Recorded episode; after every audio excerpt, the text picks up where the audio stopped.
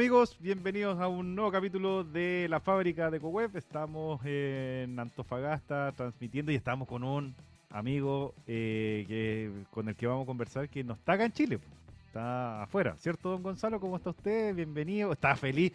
Mira, viene a las 12.20 del día y usted contento. Esa cuestión me sorprende a mí. ¿Qué eh, modo invernación computador, es lo que estoy buscando ah, en este momento. ¿Cómo ha estado su, su relación con el COVID? ¿Ha tenido algún otro episodio? No, eh, dejo, pero ya después de todo, ya como que no pregunto, en verdad. Si me resfrío, es un resfrío. Ya no. Ah, Dejamos el PC arreglado. Muy bien. Oye, ¿y, cómo le ha ido en, el trabajo? ¿Ha tenido que viajar mucho? Sí, volvimos a la temática de irnos cada 10 días a la casa, pero se mantiene. Pero entretenido, eso significa que están bien las cosas. Y cerrando bien el año. ¿Y tu, ¿Y tu hermano volvió al hogar? ¿Cómo está eso? Sí. ¿Lo echabas de menos?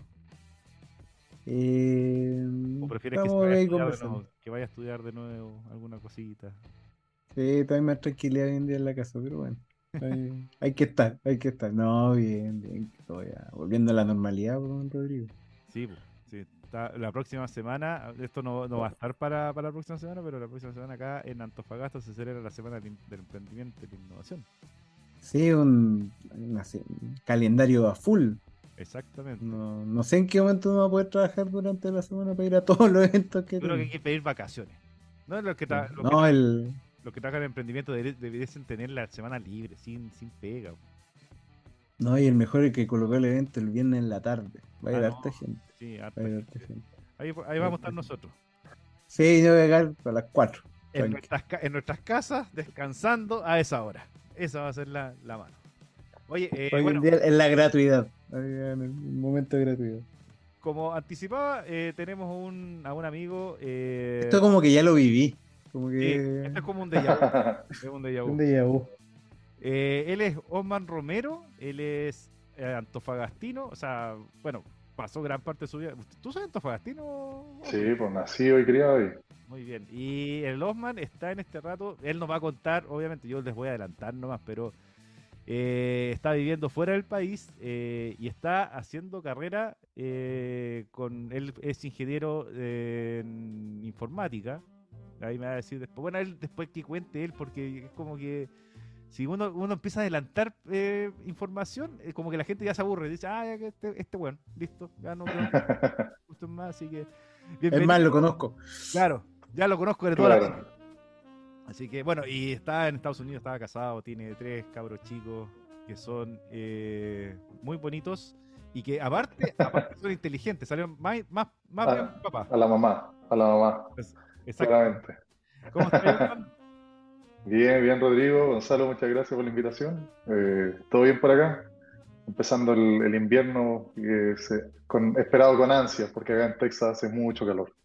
¿Sí? Oye, a propósito de invierno, ¿ustedes la próxima semana tienen elecciones? No, estoy muy al tanto de la cuestión, porque no, acá no es como en Chile que un día, el domingo se cierra todo y todos los buenos van a votar, acá es una cuestión que está como corriendo hace, yo diría, por lo menos dos meses. Pero claro, son los midterms, eh, elections y no cacho mucho qué está pasando. Hay unas elecciones de gobernadores. ¿Te afecta o da lo mismo? Yo no, como nosotros que nos jugamos el dólar, nos jugamos los UEF, son, son unos partidos. Hasta, hasta, nos jugamos el clásico de Chile con, con una elección. Pues. no, afecta al hipotecario, oh, oh. a, la ah, universidad. Pues. Acá sí se, se, nota, a pesar de que yo no soy ciudadano, eh, soy, eh, ¿cómo se llama? Eh, residente, ¿no?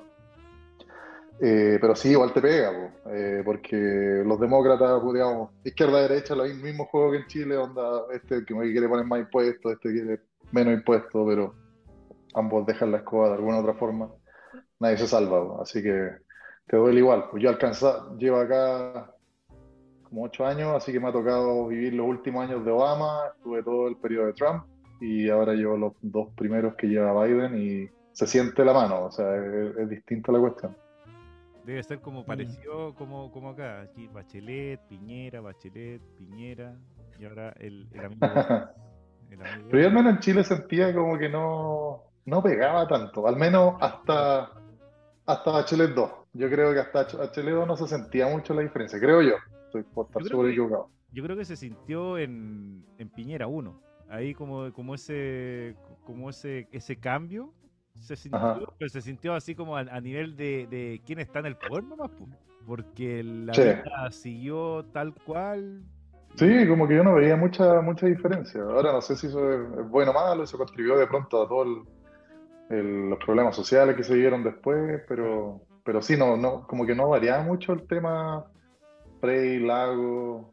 Oye, y no, y no, será, que, ¿no será que uno está estando en el, en el país donde, naciste, Y como que viviste eso toda tu vida, los cambios como que no se notan mucho y a ti que estás viviendo fuera del país, que estás viviendo en Estados Unidos, sí te, te impactan más porque no es tu, digamos, eh, tu, la raíz de, de, tu vida, ¿cachai? O sea, sí sentí estos movimientos, ¿cachai? Sí veis que tenéis conversaciones con personas que son, con los, con los ciudadanos estadounidenses que, que ven las cuestiones de, otra, forma. Tú mismo estás diciendo, bueno, estoy muy enterado de la cuestión porque aparte no, no, me, no me, pega, pues. O sea, no, no tengo no, que no, Al final no tengo que ir a votar, claro. Eh, pero sí, o sea, acá es, es, bien día y noche el tema, o sea, blanco y negro la cuestión. Eh, Texas, donde yo vivía en California, estuve viviendo ahí como siete años, y allá es mucho más demócrata, eh, mucho más Estaba liberal. Eh, claro, liberal, que ese es otro tema importante, interesante, porque liberal en Chile es como libertario en Estados Unidos. O sea, por ejemplo, acá los liberales son de izquierda, pero los liberales en Chile son de derecha. es como una cuestión media extraña. Pero sí, en California es mucho más eh, liberal, mucho más como bien, bien de izquierda. Eh, y la verdad es que hay una de las cosas que notaba que la gente no estaba muy interesada con la política, a excepción del, del periodo Trump. El periodo Trump era así como era tema todos los días, porque te viejo abría la boca y, y puta, deja la cagada. Oye, acá en Chile eh, pasó lo mismo. Pasó lo mismo en los últimos cuatro años antes del amigo Boris. Sí, puta, y pero es, día y noche la cuestión. Y después yo me vengo acá a Texas, que es mucho más conservador, o sea, es completamente derecha, derecha dura, conservadora, religiosa. Y lo que me llama la atención acá al menos es que la gente no habla mucho política.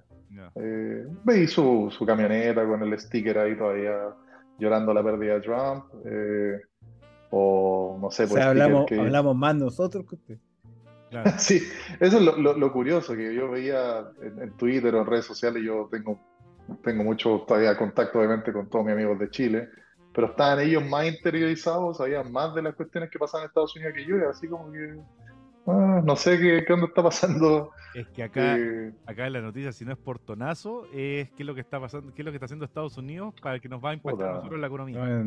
Ya en la semana claro. en Brasil, y la elección que en el fin de semana. Sí, pero, y otra pregunta nada, que ver, antes de entrar a, conocer bien Osman, ya que estamos en esta dinámica bien liberal hoy día, bien, bien libre, bien claro. eh, uso de la arma y manejo de arma en Texas. Algo que. Un tema piola, así como para partir. Sí, eh, puta, eh, es temón, pero Llevo un poquito más de un año acá y, para serte sincero, he visto cinco personas portando armas así como en la calle, así como open carry le llaman, que ni siquiera es concealed carry, porque el, concealed carry tú la podés portar pero está escondida. Pero acá es open carry, así donde vos podés andar con la cuestión al lado. Como el Far West, así como si fuera un Más o menos. Es que Texas también tiene puros vaqueros. Sí, y, y Texas es como es como el...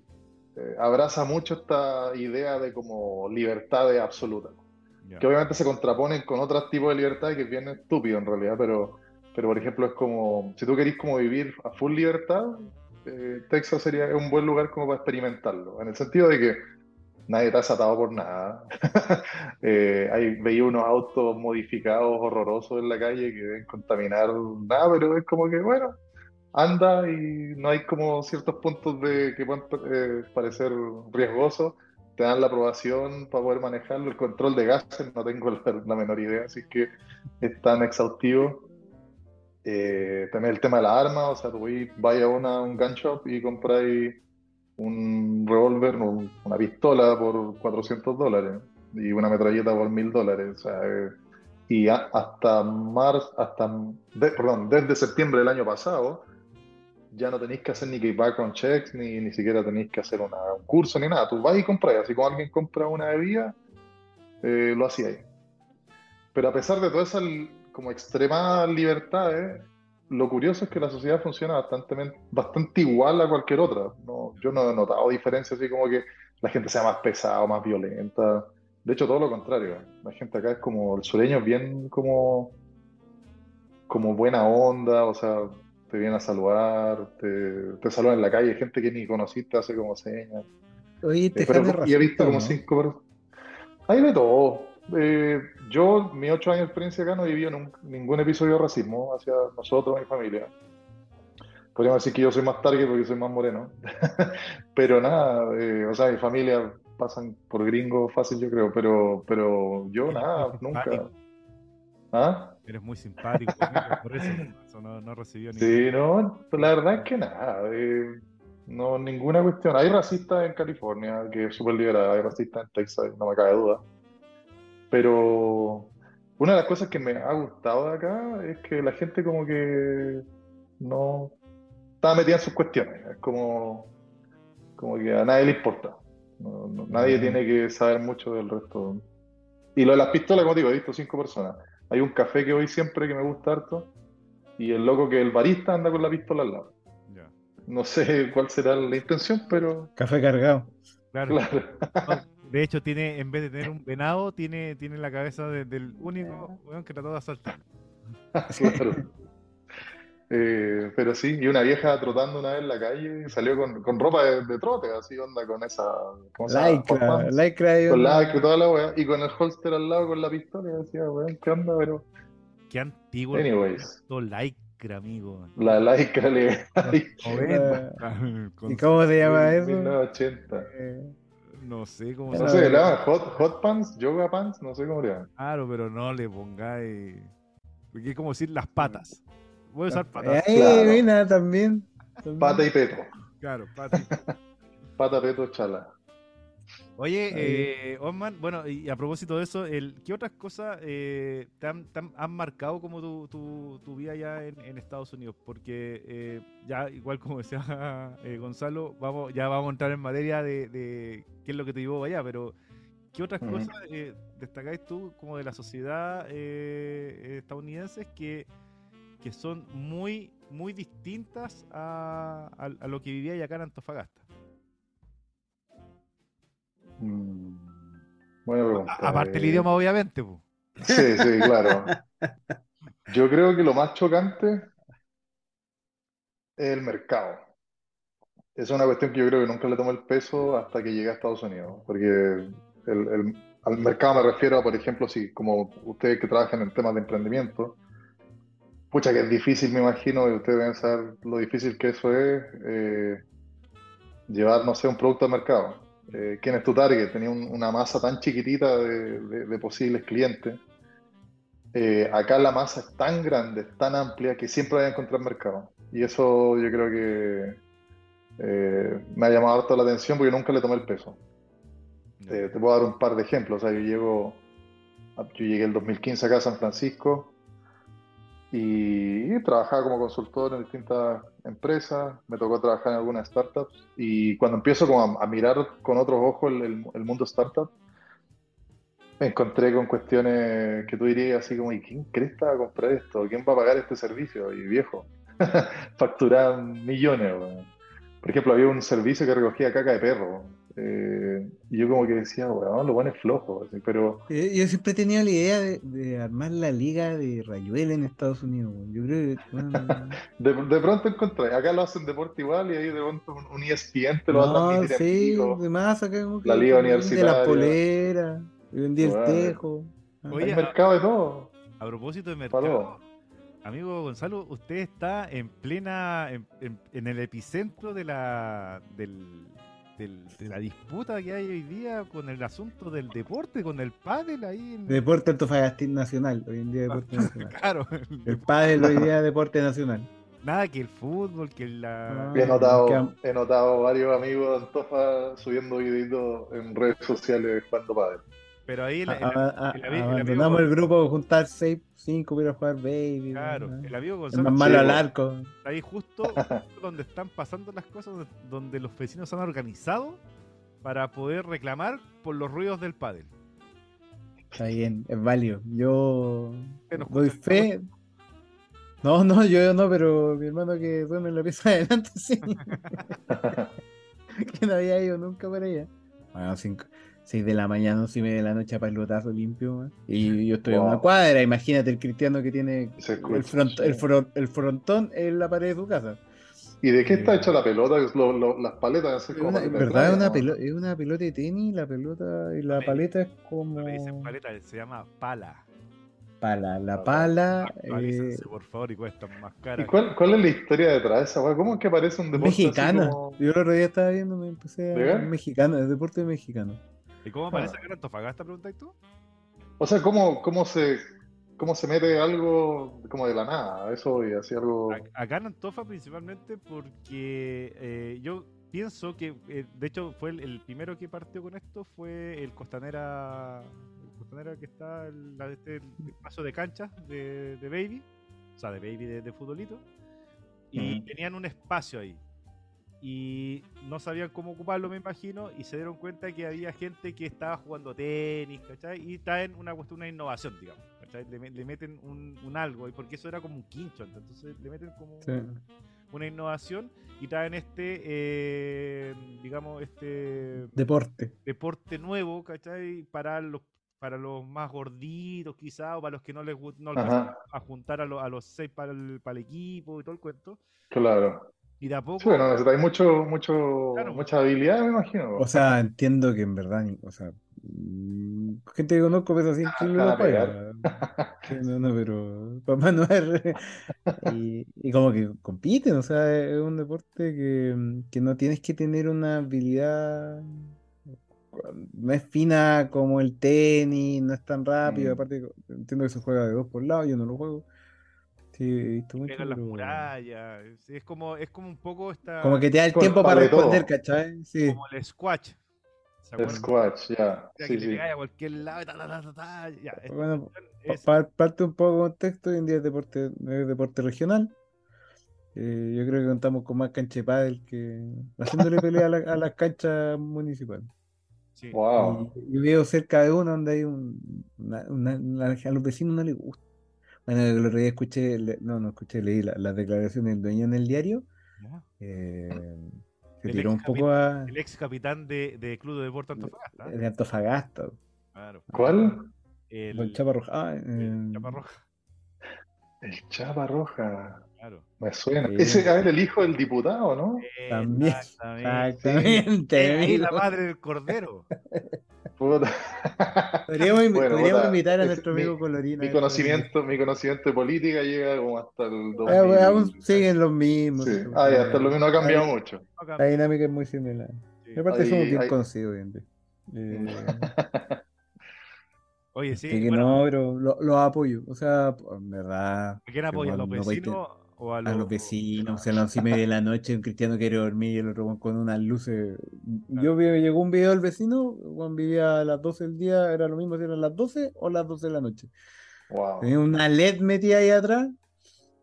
Sí, demás. No, sí, en, el, en el sector sur, en, el, en Yacolén, también se puso una cuestión para que te hagáis contexto, Hoffman. ¡Wow! Coviefi también tiene. Claro, frente ahí, por ahí, por, el, por la cúpula ahí quedaba un espacio entre medio entre dos, entre dos edificios y chantaron ahí un, una cuestión de también un centro deportivo, pero enfocado en el pádel, ¿cachai? Estaba como muy en boga el pádel ahora, ¿cachai? La demanda debe ser brutal, pues, porque igual es una inversión en infraestructura grande, no es menor. Sí. Eh, ¿Y cuánto cobran la hora? Bueno, valor antofagastino. no, depende, no depende la hora, es más, es más caro ir a jugar en la noche. Sí, pues, por las noches. Bueno, y también porque hay es cuando están libres, pues, entonces como la masa ahí, yo me imagino, de ser barato ir como a las 9 de la mañana. Claro. No, no yo salgo Y poco glamoroso también. o sea, de hecho, de hecho el, lo, lo, bueno desde, yo creo que del pádel, para que haya tanta gente practicándolo, es que también tenéis menos, eh, siento yo, creo, eh, en función del fútbol o del básquetbol, que como que si te equivocáis, eh, cuando estáis aprendiendo, no es tan grave. No se nota tanto. Claro, como en el, en el fútbol, que si te meten un gol de. Te putean. Te, te, putean menos al final. Claro. Bueno, siento también que, que el padre ha, ha, hecho esta cuestión, bueno, lo que decía primero Gonzalo, que eh, no tenés que juntar a 12 personas para jugar un, rato, y lo otro también como que genera e, esta, como, oye, ¿qué estáis haciendo ya? Juntémonos, y aparte que se juega a dos. O sea, no he visto ningún enfrentamiento. Es como doble. Da uno. Ah. Siempre da dos. Así que, pero esa es la, como la, la realidad. La actualidad, la actualidad. La claro. No, Vamos a ver qué innovación le meten al, al, deporte cuando se empieza a jugar en Antofa, jugar curado, alguna claro, con cuchillo, claro. con, con, pelotas que explotan. Bueno, ya, ya metemos la innovación de, de, meter micros en, la, en las canchas. Pues, ah, ¿verdad? Pues en las canchas, sí, eso lo vi. Con tanta Esta es una ciudad muy innovadora, a propósito de la semana sí. del emprendimiento que se viene la próxima semana. Oye, Juanman, eh, bueno, tú contabas que te fuiste el 2015, ya emprendiste vuelo para Estados Unidos, eh, después de un periplo por Santiago, después de haber salido de la universidad acá en, Antofa.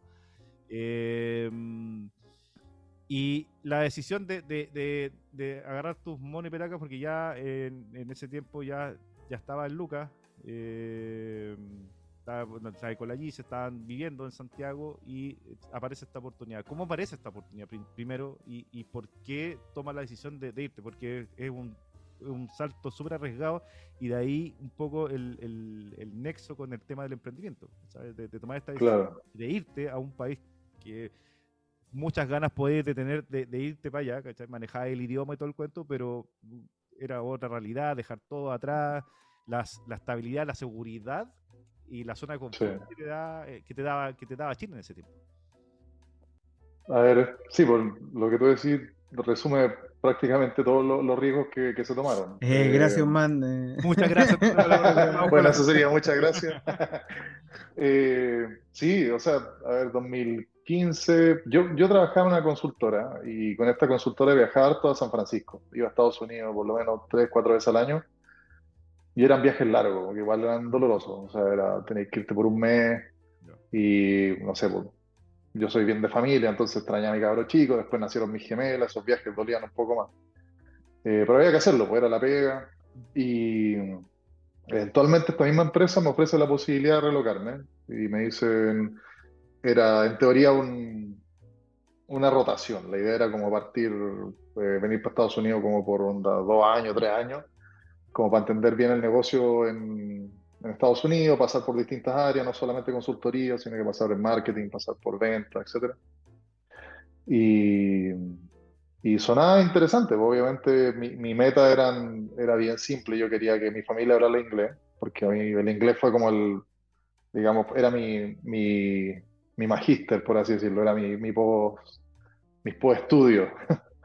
Eh, entonces yo decía que eso era importante y yo me interesaba que mi señora, que mi hijo hablaran inglés y tener la experiencia de estudiar en, el extranjero. Pero esa era como la meta, así súper bajo la intención. Eh, y sí, dejamos atrás estabilidad, claramente. O sea, yo trabajaba, aquí se la trabajaba, vivíamos bien, tranquilo. Eh, la verdad estaba todo, todo en orden, pero era un riesgo que yo consideraba que el cuando uno evalúa los riesgos, como que la ganancia al final va a ser mayor. Osman, y un poco para tener contexto, ¿qué, año es esto? Esto es 2015. A mí me ofrecen el. Las conversaciones empezaron como a fines del 2014. Y, pero desde como enero hasta marzo, digamos, fue full negociaciones. Porque obviamente lo, riesgoso de partir a otro país es que vos no cacháis mucho. O sea, tú puedes ir de, vacaciones, entendís de que te cuesta harta plata eh, pero una vez que empezáis a, estar inserto en el sistema, en el sentido de que te pagan ahí, te pagan los empleadores de Estados Unidos, te pagan los impuestos, te los descuentan en Estados Unidos, los arriendos, un montón de cosas que uno son, tú no, uno no las vive cuando da vacaciones. Entonces, obviamente no fue fácil, eh, por ejemplo, revisar cuál era un sueldo acorde, eh, considerando un grupo familiar de cinco personas, dónde podéis vivir, eh, qué cosas privilegiáis dónde vivir, dónde cerca del trabajo, olvídate, eso es casi imposible en Estados Unidos, las ciudades son muy grandes. Entonces uno privilegia al final seguridad y buenas escuelas y al final el, el commute, el, la manejada para la pega te la, te la tenés que mamar tú. Pero, pero sí, eh, harto, harto riesgo y harto choque con la realidad, hartas cuestiones que pagué, no viciado, pero hasta... Pero para, contar un contexto, porque en 2015 no, había tanta colocación de, profesionales afuera, no es como normal, o sea, hoy en día prepandémico como normalizado, pero mm. ¿cómo, llegas a esa empresa consultora? Eh, de mm. casualidad, ya, ya lo, propusiste, dije, pucha, muestra esta cuestión porque puedo estar viajando, es global, o, o la clásica tiré CB, llegué y ahí empecé como a... Eh, sí, la razón, yo, yo antes trabajaba hasta el 2012, trabajaba en Citibank, en Santiago. Y después de ese trabajo aparecen, aparecieron varias empresas americanas, eh, extranjeras en realidad, en, Santiago, y empezaron a buscar ingenieros. Y como comenté anteriormente, mi, mi doctorado, mi post-estudio era saber inglés nomás. Así que por eso me, me, atrajo esta idea de irme a esta consultora donde había posibilidad de viajar. Y era una consultora netamente de software. Yo eh, cuando estaba en Citibank trabajaba por un banco que necesitaba software. Es muy distinto trabajar en una empresa que hace software. Entonces yo como que era, era como el, paso que me faltaba dar. Sí, entonces me, me, uno a esta empresa que se llama Nisum el 2012, septiembre del 2012. Y chuta, septiembre del 2012 y creo que diciembre ya estaba viajando. Ya me mandaron para Estados Unidos. ¿Tú ya sabías de, desde que partiste trabajando que tenías que viajar varias veces para Estados Unidos? Fue, fue chistoso porque cuando nos contrataron, como dijeron, existe la posibilidad de viajar. Pues después cacharon como que era mandatorio y era un problema porque, chuta, te podéis perder ciertas fechas eh, o tenéis que arreglar papeles como rápido, porque cuando, como digo, yo cuando me iba, me iba por un mes. Yeah. la trabaja, teníamos, en ese momento solo teníamos a Lucas, y teníamos que traer a mi suegra de Antofagasta para que nos viniera a cuidar a Lucas mientras yo estaba fuera por un mes, entonces era una logística, una coordinación bien brutal. Eh, pero sí, eh, y obviamente era la, idea de, ir a visitar la, meca del software, que era San Francisco, claramente, Silicon Valley y San Francisco. Entonces por eso suena interesante. Y, de ahí una pregunta más atrás, ¿cómo un programador? ¿Cuándo naciste? ¿Qué no? No, no sé.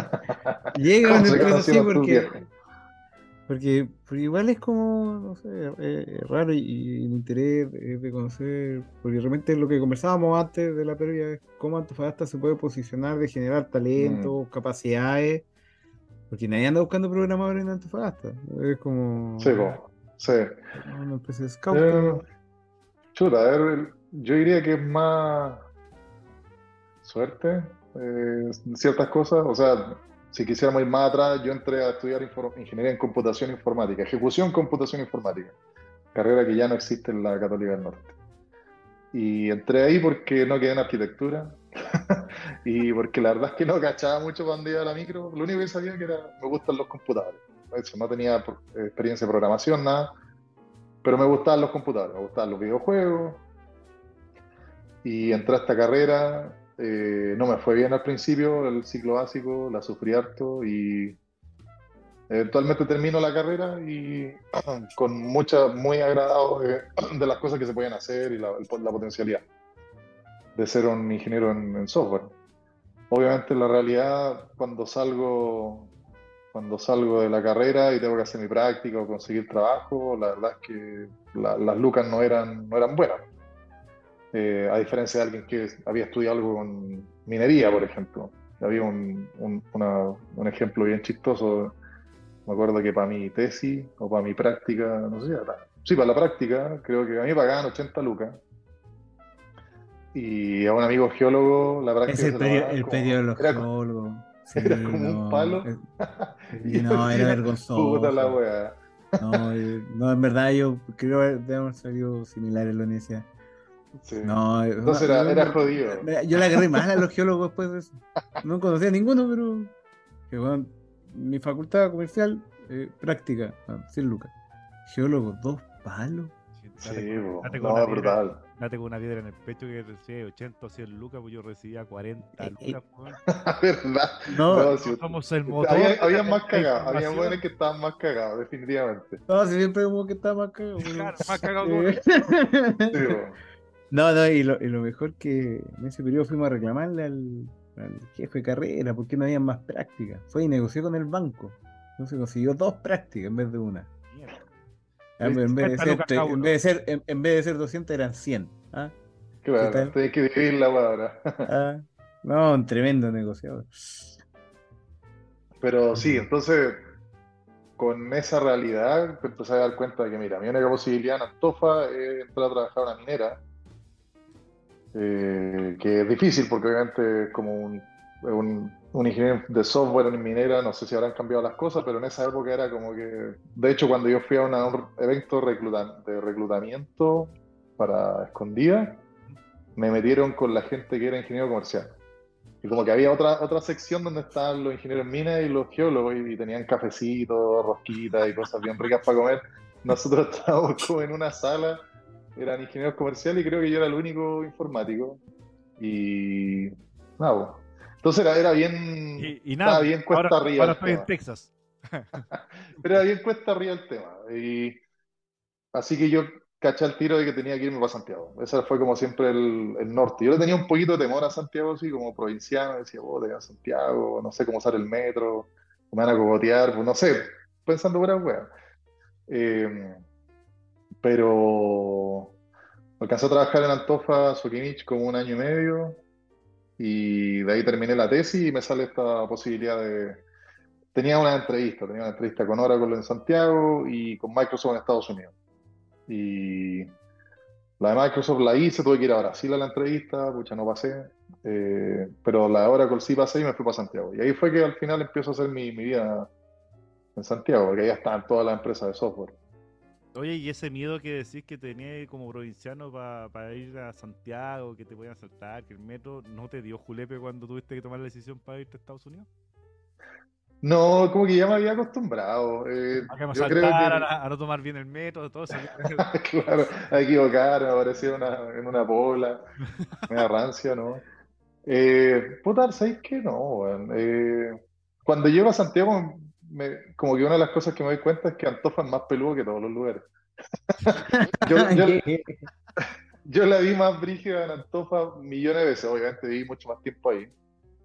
Pero, pero no sé, de pronto te, te da un poquito más de calle de pronto para afuera, no sé. Santiago eh, viví siete años y no era que me quedaba solamente por mi barrio, sino que también me iba para distintos lados, un skate para en Puente Alto, un skate para en Recoleta, o iba a propósito por, del, tema skate, eh, pero sí, iba, iba a jugar la pelota departamental. Eh, no, no, era como que me quedaba así onda en, mi circulito, en, mi burbuja, o sea, me movía por hartos lados y la verdad es que nunca, eh, gracias a Dios, nunca nos pasó nada. Y después con los viajes, no sé, San Francisco como que, a pesar, a pesar de que era rancio el ambiente en, algunos lados, como que nunca me pasó nada en mi viaje o después cuando viví ahí tampoco. Entonces, no, yo creo que hay que tener cuidado nomás, hay que desconfiar eh, de a poquito, como especialmente cuando estáis solo y no cacháis a nadie, como jugar bien low key, ¿cómo se llama? Eh, bien bajo perfil. Claro, porque, porque cuando tú te vas para Estados Unidos es partir todo de cero eh, casa nueva, barrio nuevo, gente nueva. Eh, probablemente la familia, bueno, en ese tiempo la, la, no sé si es que sabía, manejaba bien el inglés, ¿cachai? Entonces... No. Sí, así que era, no, era complicado.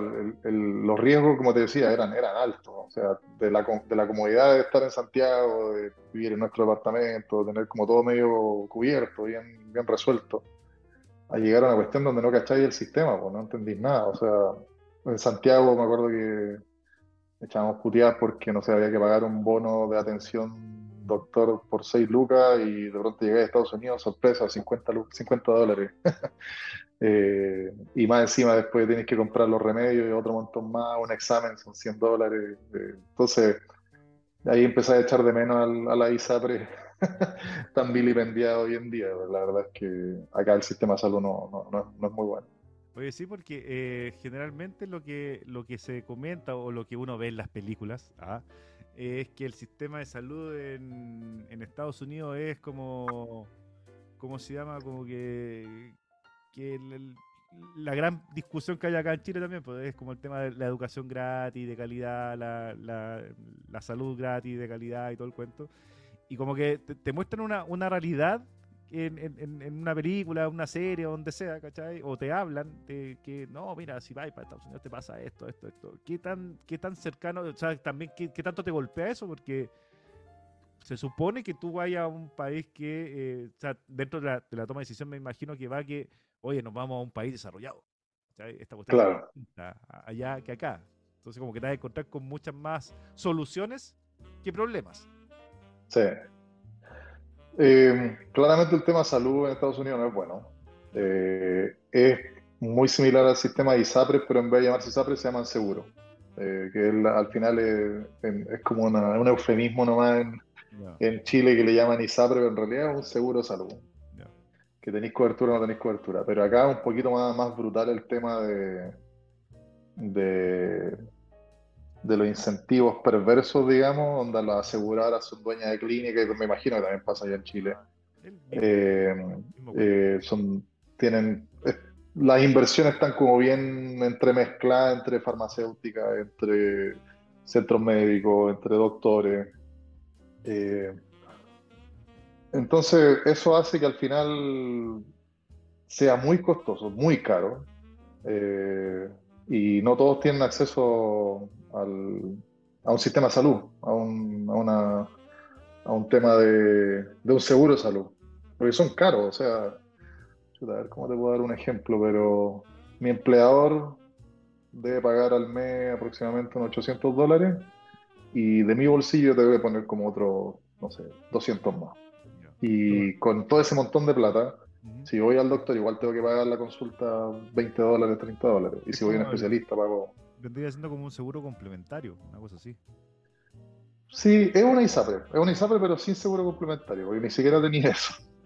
Eh, pero yo creo que también eso forja la forma en la que la gente percibe Estados Unidos. O sea, aquí llega mucho inmigrante que viene a tratar de hacerla, ¿cachai? El sueño americano. Yo voy para allá voy a romper la espalda trabajando.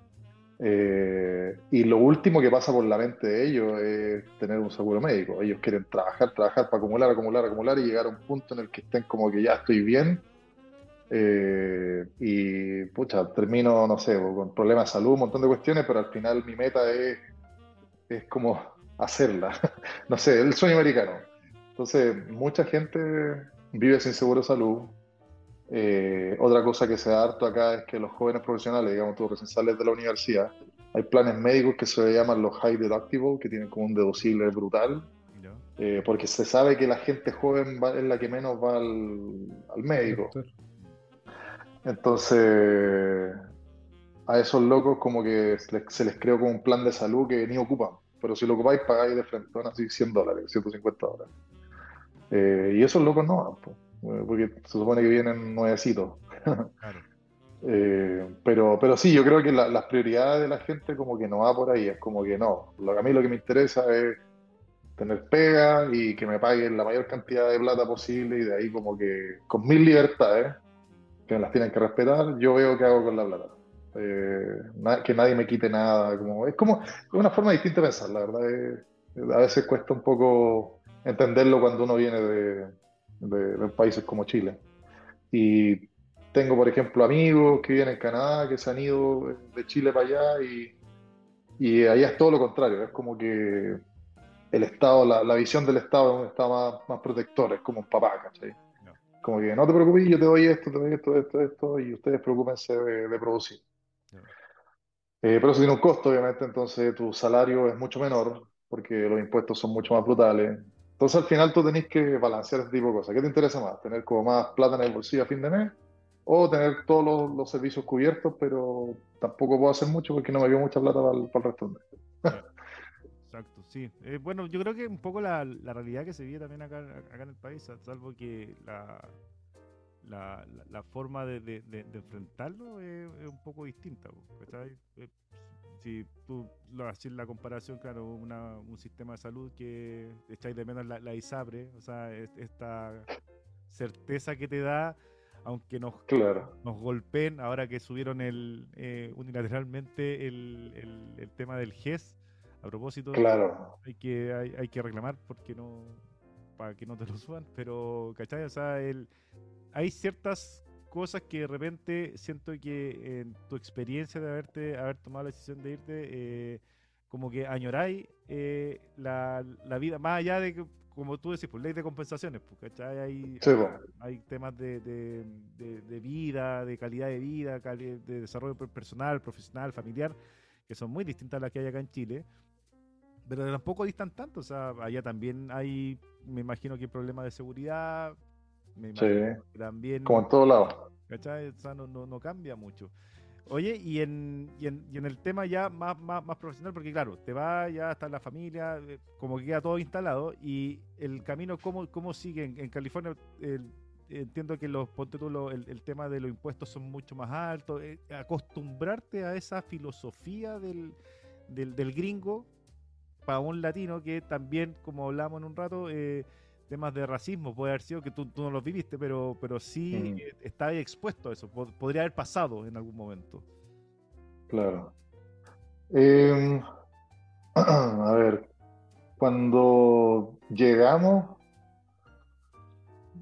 llegamos en mayo, entonces digamos, eh, pasó una cuestión bien curiosa. Llegamos en mayo, mis primeros sueldos empiezan a aparecer como por ahí por junio, me pagan todo lo que es el resto del año y después tengo que hacer la devolución de impuestos.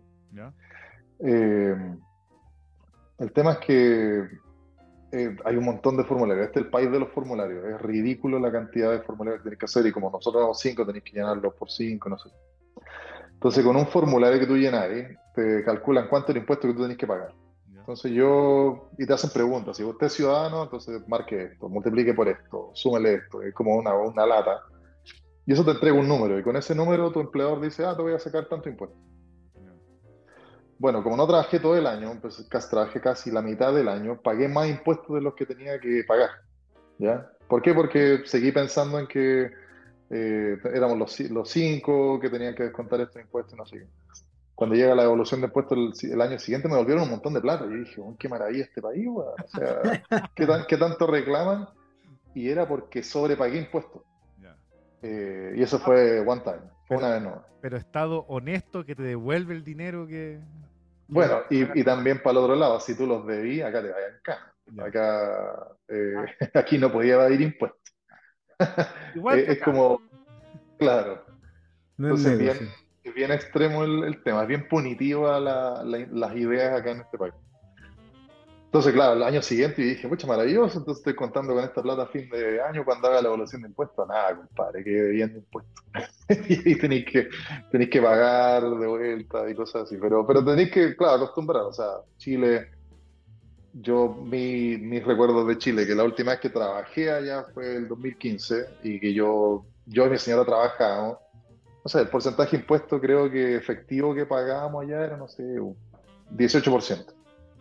Esa era una prox. Y de pronto llego a Estados Unidos y, estamos en el 37%. Es como que, uff. Y ahí empezáis a, a cuestionarte, empezáis a poner medio, medio facho por tus cuestiones. empezáis a decir, ¿por qué me sacan tanta plata? Y te ponías más republicano.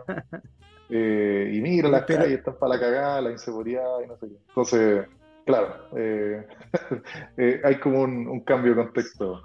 Es que hay que pagar las calles de Irak. Claro, hay que pagarlo. El, gasto, de hecho, había un breakdown una vez que vi que es principalmente el gasto militar, eh, de la cantidad de los impuestos federales. Ah, es otro tema. Tenía impuestos federales, que es como lo que te cobra Estados Unidos, y tenía impuestos estatales. Entonces te pegan por partida doble.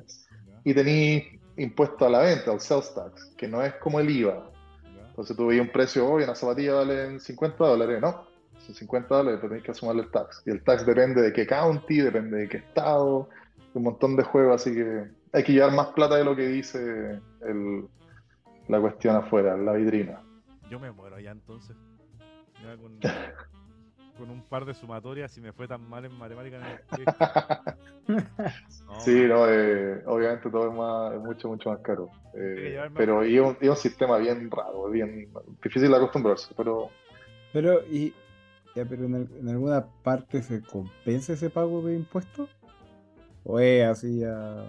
Eh, sí, no, a ver, nosotros vivíamos en una ciudad muy linda en, el East Bay de San Francisco, que se llama San Ramón.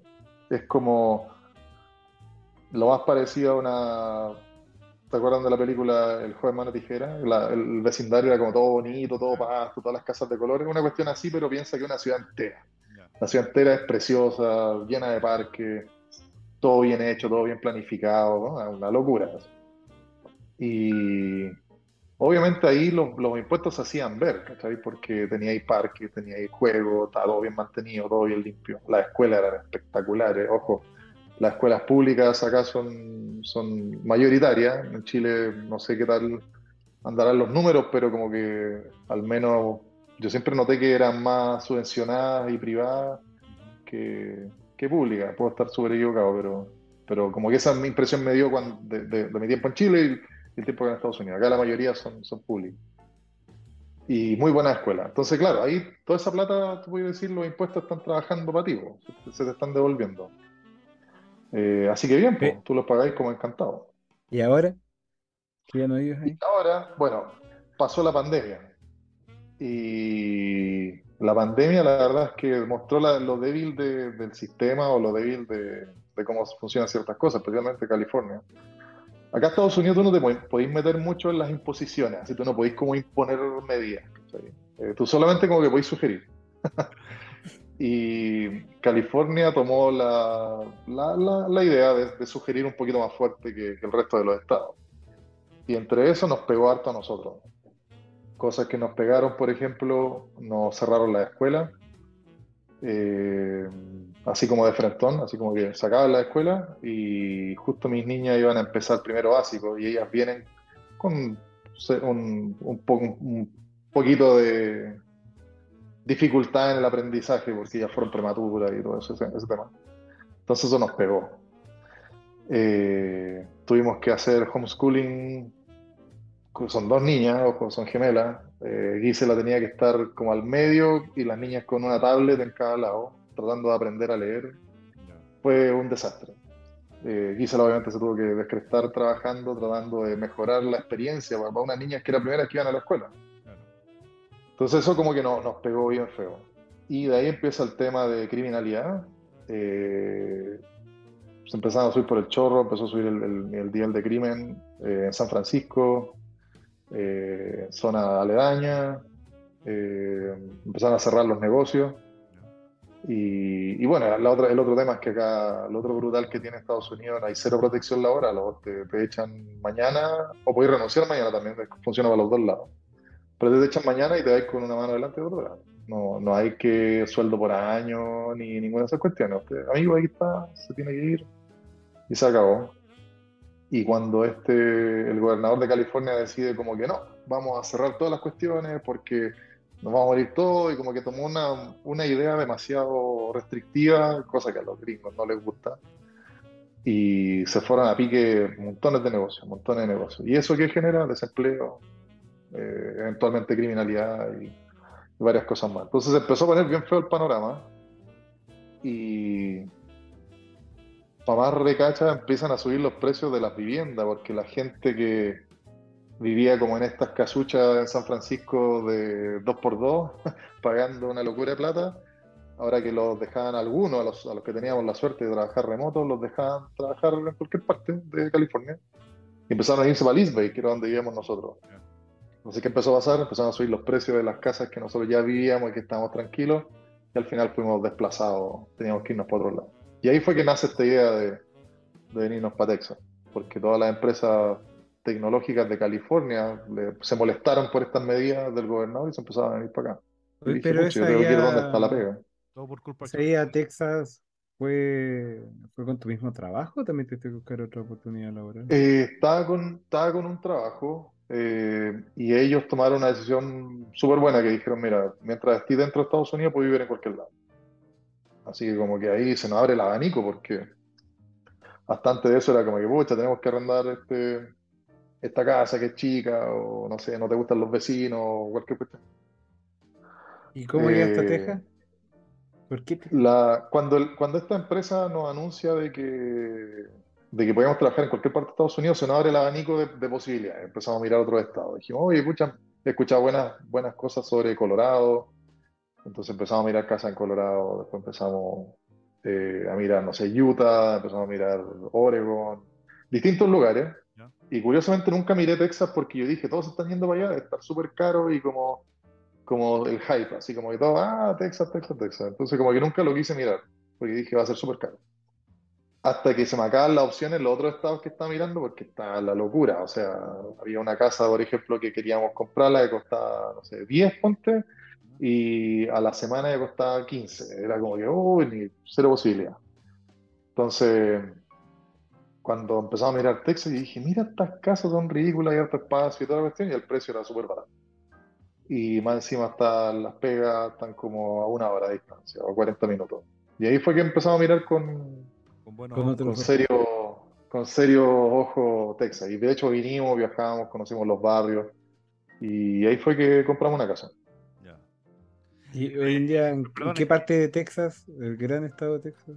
Estoy eh, afuera de San Antonio, estoy como a 20 minutos de San Antonio. Vivo en un, en un, en un pueblo que se llama Bernie o Boerne. Es como medio rural, así está como. Hay como hartas ranchos por todos lados. Es bien bonito, un pueblito bien pintoresco, es como se parece harto a Maitencillo, pero sin mar, más o menos. Entonces, y vivo en, uno de estos condominios que hay ahí como bien grande. Y estoy a 20 minutos de San Antonio y como a una hora de Austin. Ya. Es como Tocopilla, pero sin Tocopilla. Claro, más o menos. Claro, sin, sin Alexi. Oye, en, en California tú estabas arrendando casa entonces. No, no, no, era, no era casa propia. Claro, no. La verdad es que es, es re difícil ser dueño en California, para ser bien, bien honesto.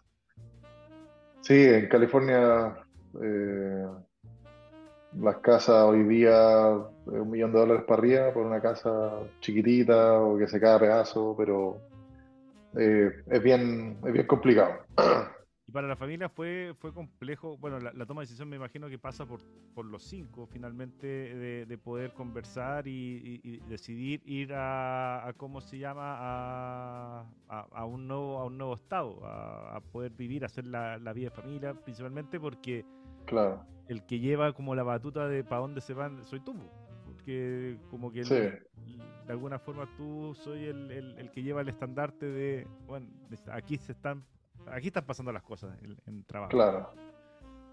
Sí, eso, eso es cierto, pero igual yo todas mis decisiones son medias tomadas en, como en grupo, eh, porque al final, eh, si bien uno es el que trabaja en este caso, eh, al final tú querís que la familia esté bien, o sea, a ti te interesa tu grupo familiar, te interesa que tengan buena escuela, que sea seguro.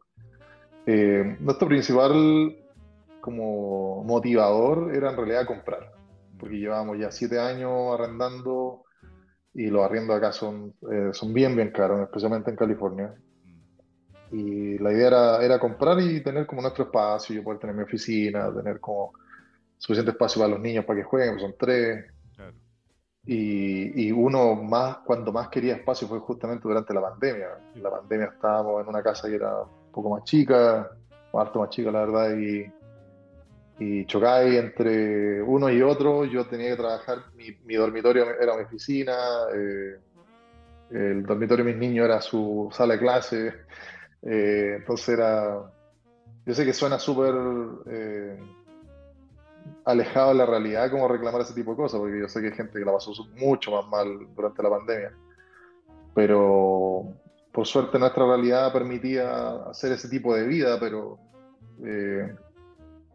queríamos, nos dimos cuenta que necesitábamos espacio, era algo que, que en Estados Unidos se puede hacer y, fue lo que buscamos. Y sí, la decisión la tomamos, miramos bien, hicimos como una búsqueda bien exhaustiva de, que sean buenas escuelas, ese es el número uno. Eh, otra que podamos comprar en el lugar, no queremos arrendar más.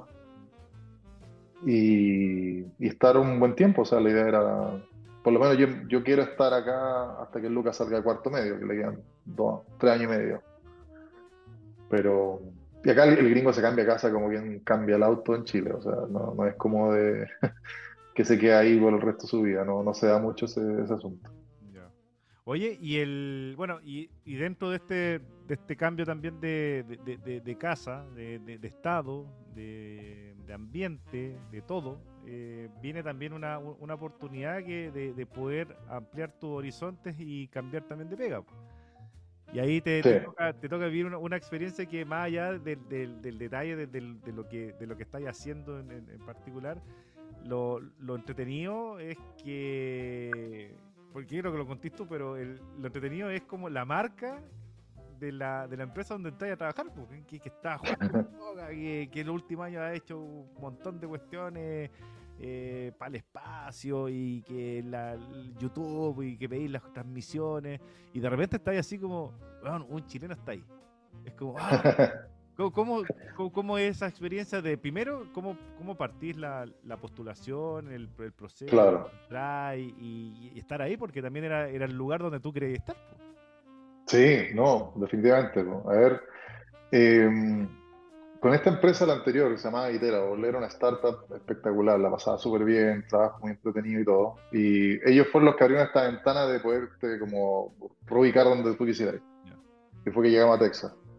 Y yo estaba bien contento ahí. Me llegaban ofertas de trabajo, en realidad pues, postulaciones para oportunidades. Pero como que no, no pescaba mucho, y la verdad estaba bien cómodo en, esta pega. Pero sucede que por ahí, por diciembre, a principio, de enero, me llega una postulación de SpaceX. mundialmente conocida, está bien en boga hoy en día por las cosas que se, que se están logrando. Por las cosas que están lanzando. Claro. Y yo, pucha, he sido medio Elon fanboy desde. Desde que tengo, no sé, uso razón. PayPal. claro. Claro, más o menos de esa época. Eh, principalmente yo creo que fue la noticia de que el bueno había chocado un auto. Esto tiene que haber sido como el 2009 o 2010, no me acuerdo.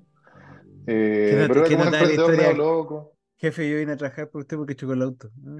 Ah. sí, porque creo que le duró un día. Se compró un auto, un McLaren, y creo que lo manejó, y se le fue a collar, lo estrelló, le hizo cagar y no tenía seguro. Por ahí más o menos va la historia. Eh, pero claro, yo ocupaba PayPal ya en esa época. Eh, y como que me, me, llamó la atención. Después del 2012 yo vengo para acá a Estados Unidos y empiezo a ver los Tesla, los primeros, los Roadster y como que, wow, mira un auto eléctrico, mira qué curioso, no sé, como que... Entonces siempre fui más fanático de este loco y le siguió la carrera. Y obviamente uno dice, puta, si es que tengo que elegir un lugar para trabajar, todo informático diría Google o Facebook, no sé. Para mí era como que no, me gustaría trabajar en, Tesla o en SpaceX o algo, algo una pega este, de este compadre. Entonces, claro, me llega esta, esta como oportunidad de postulación para un cargo de ingeniero de software. Y la tomé, pues, o sea, empecé a conversar con ellos, tuve una entrevista con un reclutador, eh, solo para ver si es que era como encajaba el perfil. Eh, después de eso me entrevista un ingeniero, que conversamos de cosas que he hecho, cosas que ellos están haciendo. Eh, después paso por otra entrevista con un ingeniero y, pucha, era una la entrevista, yo, yo, creo que es un tema para otro podcast así como de una hora, pero las entrevistas para el ingeniero informático son bien jodidas. Eh, y como un ejemplo de, eh, entender. Por ejemplo, digamos, si tú eres matemático, estudiaste, hiciste cálculo, como que tú, prácticamente tu, tu entrevista es que te pasan una integral y tenés que resolverla en 40 minutos. Más o menos por ahí va el, asuntillo. Para darte un ejemplo más concreto, hay una pregunta que es bien clásica. si tú tienes un reloj análogo, ¿cierto? Digamos con dos manecillas, tenéis la de la hora y la del minuto. Eh, yo te, puedo decir, mi, pregunta, mi problema que te estoy presentando es, dada una hora, tenéis que entregarme el ángulo que forman las dos manecillas. Entonces, por ejemplo, si son las 12.15, serían 90 grados, ¿cierto? Son las 2 y media, serían 180, y así.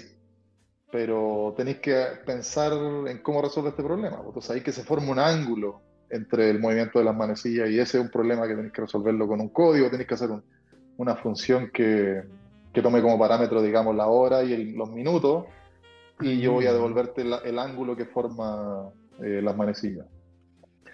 Eh, hay formas de, resolverlo, obviamente. Por ejemplo, tú tenés toda la circunferencia, son 360 grados. ¿Y cuántos puntitos tenéis que puede marcar los minutos? Son 60. ¿cierto? Entonces lo dividís por 60, te da 6, y ahí tenéis cada ángulo, cada movimiento del, del, minutero van a ser 6 grados. Y ahí tú puedes empezar a jugar eh, cómo resolver el problema. Entonces, esos son los tipos de problemas que, que estamos, nos enfrentamos nosotros en la entrevista. Eso, eso voy a colocar la próxima vez que contratar Sí, ¿no? Y, y sale preguntas súper jodidas. Yo estuve en un proceso con Google y me preguntaron una cuestión que yo así como lo resolví, pero a media, el tipo me tuvo que dar como harto como pista. Eh, y lo chistoso es que después yo se le presento este mismo problema a mi hijo menor, que en ese tiempo tenía 8 años o 9 años, y el lugar lo resolvió así como que dijo, ah, pero lo, haría así. Y es como que, mierda, bueno, estoy poniendo viejo. Eh, pero, pero sí, bueno, la entrevista fue bien complicada, eh, más o menos eh, chistoso, porque cuando me presentan el problema es como que, mira, imagínate que hay un satélite, yo te doy una posición, latitud, longitud, y tú tenés que entregarme qué satélite va a estar arriba de mi cabeza o, el más cercano arriba de mi cabeza en las próximas horas. Y puta, yo no cacho nada de satélite, entonces como que empecé a jugar con a, asumir cosas. Entonces voy a decir, ya, puta, va a empezar, así con esta me, van a echar de, de, la entrevista. Voy a asumir que la Tierra es plana. Eh, porque así es más fácil hacer cálculo, no sé, pues, distancia entre dos puntos, que una fórmula matemática desconocida. Y empecé como a jugar por ahí, al final llegamos con un resultado subóptimo y a los tipos les parece que les gustó y al final me, me llaman a una entrevista en la que tengo que viajar a California y una entrevista de seis horas en la que eran más preguntas de este tipo, así más como eh, implementar funciones, conocerte un poco más, que hay un, hay un, un, encaje cultural, donde si es que ellos trabajan de una forma, yo cómo me, desempeño si es que ellos trabajan de esa forma. Entonces, fue un proceso bien largo. Eh, empezamos como a fines de enero y me uno a la compañía en junio. Así que ya, ya este es mi sexto mes. Oye, y bueno, trabajo en el área de satélite. Eso, justamente. Eh, bien, o sea, eh, hay harta pega, hay hartas cosas por hacer. Eh, lo, lo, medio como overwhelming, no sé, pero como más como impactante, digamos, es que trabajé con gente muy, muy cama, gente muy cabo. O sea, ¿han escuchado ustedes hablar del, del síndrome de, ah, del impostor? Sí. Ya, para mí eso es prácticamente todos los días. O sea, yo despierto y hay algún problema, alguna cosa que hay que solucionar y a alguien se le ocurre una solución súper elegante, súper como optimizada, como en poco tiempo, uno como que se pregunta y dice, puta la vaya, ojalá habría sido tan inteligente como estos locos. Entonces te sentía el más huevón todo el tiempo. Eh, pero, pero nada, pues uno le echa para adelante, uno aprende y, al final eh, está ahí por algo. O sea, no, no, no es casualidad. Y al final lo que no compensáis de pronto con, con inteligencia, porque yo creo que la, la, disparidad de inteligencia existe. Hay gente que es mucho más, más inteligente para cierto tipo de cosas, inteligencia emocional o inteligencia, no sé, con los números. Somos todos distintos, súper diversos en ese sentido, pero tú definitivamente una cosa que yo he aprendido con el tiempo es que lo podéis compensar con esfuerzo. Si es que a veces, pucha, me cuesta más eh, matemática, puta, me esfuerzo más, porque sé que ahí estoy más bajo. Buena respuesta, pensé que iba a decir chispeza, pero. Claro. pero eh, eh, yo creo que más va por ahí. Entonces, cuando hay temas que no cacho mucho, eh, le pongo más horas. es como la única receta que te puedo decir. Nadie, no es como en la Matrix que te, te, enseñan Kung Fu con un cable. Entonces, esa ha sido, yo creo que una un aprendizaje que he tenido. Y tengo amigos también que funcionan de la misma forma, amigos que están en empresas grandes y que ellos también me dicen, bueno, no sé qué hago acá, o sea, son todos súper secos y yo soy el más weón.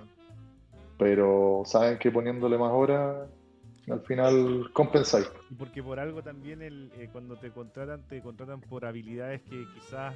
Eh, quizás por... Complementa. Claro, ¿sabes? Exacto. Hay mucha gente inteligente, pero necesitáis también gente que eh, aplique esa, esa, esa solución. Porque una cosa es lo bonito de, la, de la teoría, la, la, solución que dan, pero la implementación es la, es la más compleja. Claro. Hay un montón. Sí, eh, es importante ese, por, eso esos grupos multidisciplinarios por lo general los forman en ese sentido, es como que complementen ciertos vacíos que, están en el, grupo. Cuando, cuando tenía esta uniformidad de que todos los giles piensan igual, se les escapan muchos corner cases que le llamamos nosotros, que son como casos extremos, así como, como que ya todos vemos de esta misma forma, así como caballo carrera del derecho para adelante, pero aparece este loco que tiene una visión un poco más amplia y dice, oye, no estamos cubriendo esto, o nos puede pasar esto, eh, entonces, claro, definitivamente el tema diversidad eh, importa harto. Oye, en esta diversidad, eh, para, la pregunta, ¿cuántos satélites tienen? ¿Y cada cuánto lanzan uno? Uf, esta información creo que es pública, pero me da la impresión que cada semana y media estamos lanzando Starlinks. Son como Uh, me parece que la meta es llegar como a 4.500, 5.000. No estoy seguro, o sea, tendrían que hacer fact check ahí, pero eso está, está público para que se complete todo el, la constelación de satélites, es aproximadamente como 4.000, un poco más. El área que trabajo yo somos menos satélites, ocupamos 150 satélites y son satélites chiquititos. Son más como para telemetría y cosas por el estilo. De hecho, en, el patio tiene una, una, una, este lanzamiento y tiene que lanzar él también para arriba. Lanza para arriba. Oye, pregunta, ¿solo si se puede responder? ¿Qué pasa con esos satélites y la contaminación? Porque hay reclamos de, de, Si se puede, no, no, no Sí, yo, eh, mi opinión personal, o sea, no, eh, yo sé que, eh, de hecho, en la página de Starlink tú puedes ver de que hay Starlink, SpaceX Starlink está trabajando directamente con astrónomos a nivel mundial para suavizar esos problemas.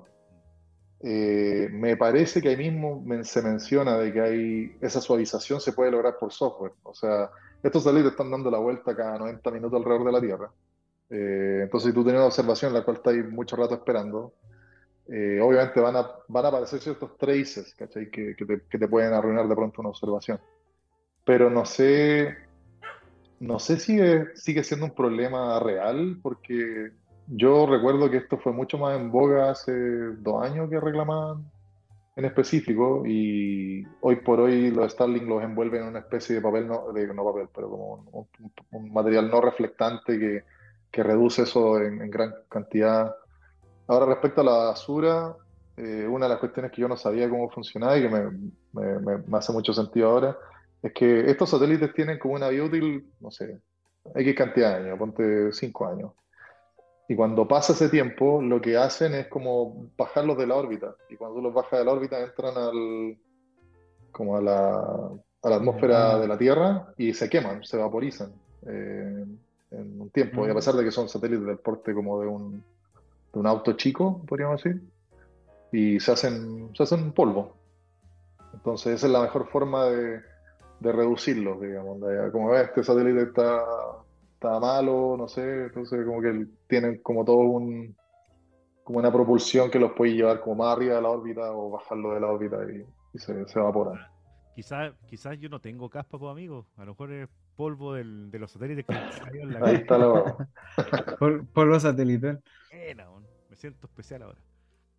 Pero sí, hay, hay hartas cuestiones choras eh, que, que, se están haciendo. Obviamente la, la, meta principal es llegar a Marte, pues es como el, la meta más, más ambiciosa y que la que mueve a toda la maquinaria de SpaceX hacia allá. cada decisión que se toma en realidad es que sí nos puede llevar a Marte. ¿Técnicamente la competencia es NASA o son un complemento de la NASA? No, complemento. Eh, ponte a pensar que NASA dejó de mandar eh, tripulación y eh, desde, acá creo que del 2009 fue la última vez. Porque los costos obviamente son, son brutales. Mandar para el espacio es muy caro, pero SpaceX resolvió este problema que es reutilización de cohetes entonces el costo es como menos de una décima parte de lo que te cuesta un lanzamiento espacial tradicional. Entonces, al final es un complemento. NASA nos ocupa para todos los lanzamientos para hacer, mandar eh, tripulación a la estación espacial o mandar alimentos, todo ese tipo de cosas. Entonces, no es más un complemento. Es como que, mira, parece un, privado que te resuelve este problema que el público no puede hacer o, que te puede, te puede más barato al final. Oye, pregunta básica de emprendimiento: ¿cuál es tu competencia? Eh, hoy por hoy hay muchas empresas que están haciendo eh, cohetes. El problema es que nadie está resolviendo este problema que es el principal, que al final es reutilización de cohetes. O sea, está Blue Origin, que es de Jeff Bezos, el tipo de Amazon. Eh, esa es como una de las startups, pero no han podido, creo que todavía no hacen un vuelo orbital. Eh, Virgin Galactic, pero eso es como que más, más la, intención de ellos como más turismo, claro. Está Adriane, creo que son, son franceses, si no Pero hay, hay, varias empresas de cohete, pero son, son muy propensas a fallar, porque es mucha plata, mucho intenso en el uso de capital. Entonces, no sé, por pues, un vuelo te los cobran como por tonelada cúbica, creo que te cobran el, mandar eh, cuestiones al espacio. Y es una cacha de plata, es mucha plata. Estamos hablando sobre millones de dólares. Si lo llevamos a la antigüedad, en la, guerra espacial era quién llegaba primero a la luna o quién no, primero yo llegué a Gary, que fue el primer astronauta. Pues, Yuri Gagarin, que es la primera persona, no astronauta porque no llega al espacio, sino a la órbita. Pero, ah. ¿cuál es, en esta misma similitud, cuál es, cuál es la, podríamos decir, la batalla, la guerra que, están ustedes? Yo creo que, yo no, no, sé si lo vería de esa forma. Eh, a mí más me parece que es como un negocio, era algo como una industria que estaba media dormida, que era al parecer muy eh, poco óptima en la forma de hacer las cosas. O sea, piensa que todos los lanzamientos al espacio antes era, tú es así del cohete, de los boosters y de todo era como equivalente a que si tú viajas en avión de, Estados Unidos a Chile y botáis el avión cuando llegáis a Chile. Es como es mucha plata. Eh, entonces yo creo que era una industria que estaba un poco dormida y costó un montón. O sea, SpaceX se fundó cuando, como el 2003. Y creo que el primer, la primera recuperación del cohete fue en el 2015. O sea, fueron hartos años después de prueba y error. Eh, de hecho, hay un documental súper bueno que, que, ahí como que mencionan todo este tipo de cosas eh, en Netflix que se llama Race to Space, creo, o algo así. Y cuenta la historia más o menos de, esta industria que estaba medio dormida hasta que aparece SpaceX. Eh, pero nada, yo creo que claramente hoy por hoy no hay mucha competencia, pero nada, nada es para siempre. O sea, el día de mañana puede aparecer otro, otro emprendedor que, se le ocurra alguna cuestión. Por ejemplo, por ahí he leído de que hay unas empresas que están pensando en lanzar cuestiones al espacio en órbita utilizando como, como slingshots. O sea, en vez de tener un cohete, como que al final tiene como una cuestión que da mil revoluciones y las lanza con tanta fuerza que las cuestiones terminan en órbita. Obviamente eso no, creo que serviría para mandar humanos porque terminaría molidos todos los buenos adentro, pero... Eh, pero sí, por ejemplo, para lanzar satélite hace, hace harto sentido. Eh, porque también hay otro, hay otro tema, que, los cohetes gastan una cantidad de, combustible brutal. Y es combustible fósil, Y es fósil, pues sí, o sea, una de las cuestiones que no podéis escapar es, que tenéis que ocupar este, estos tipos de combustible para poder salir, que es lo más difícil. Y esta industria que está como poco desarrollada, también estar poco regulada? ¿Tú tienes como borde de o todo es cancha en el sentido cuando No, no, está súper regulado, súper regulado. Eh, la FCC es el, el regulador eh, para el tema comunicacional, que es como en el, más o menos en el área en el que trabajo nosotros, que tiene que, tiene que ver con con ondas de radio al final. O sea, si tú querés transmitir ciertas ondas de radio, hay que como que respetar ciertas bandas, eh, cierto, que no hagan overlap con otra, con otros tipos de, de redes de comunicaciones, tenéis la 2.4, tenéis 5G, todas esas cuestiones. Eh, ahora me imagino que, no me acuerdo el nombre, pero era un ente regulador de, la parte aeroespacial, está NORAD, que estén verificando que hayan, no sé, objetos voladores no identificados, no sé.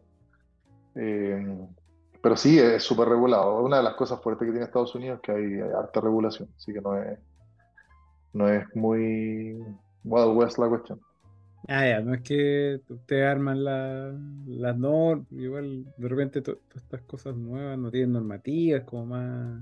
Sí, no, de, de nuevo poco, ¿ah? la verdad. Eh, tenéis que seguir por las mismas reglas. Eh, en temas de comunicaciones varía por país, ahí es un poquito más complicado. O sea, por ejemplo, por eso Starlink no está disponible en todo el, planeta todavía, porque tenéis que lograr el permiso de ciertos países que te permitan transmitir eh, sobre en su... Chile, en Chile ya lo tenemos, tenemos la suerte sí.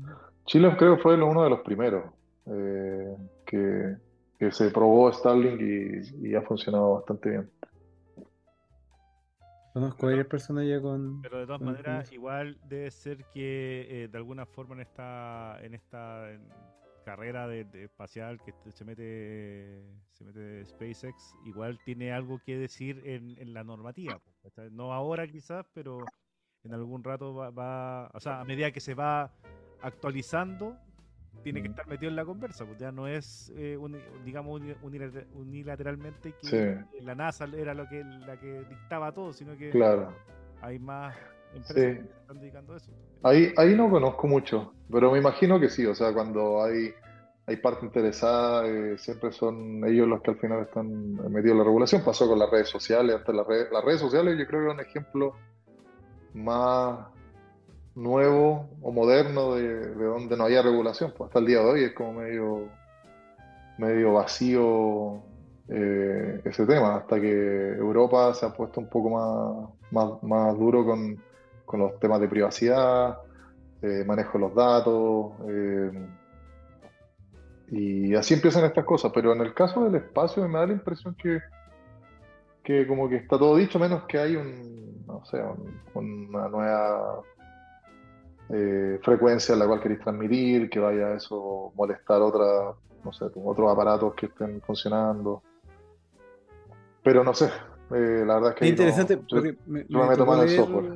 Sí, me tocó leer en, el tema de internet eh, que la regulación en los Estados Unidos es como una ley que se entra como próximamente de que todo el contenido era libre, que por eso no puede publicar cualquier tarea en online pero que se basa mucho hoy en día los, software y todo eso en la libertad, pero que Estados Unidos está pensando en como en restringir eso, entonces igual como que cuando medida que te va normando, te va dejando esas posibilidades de innovar o ir cambiando, porque igual tu trabajo en estos mismos que estábamos conversando al inicio, cuando te tiran un problema, eh, tú estás buscando una solución fuera de, del recuadro, o sea, porque si ya la conociera, ¿y para qué querer más gente? Pues como googleala. Fuera de la órbita. Claro.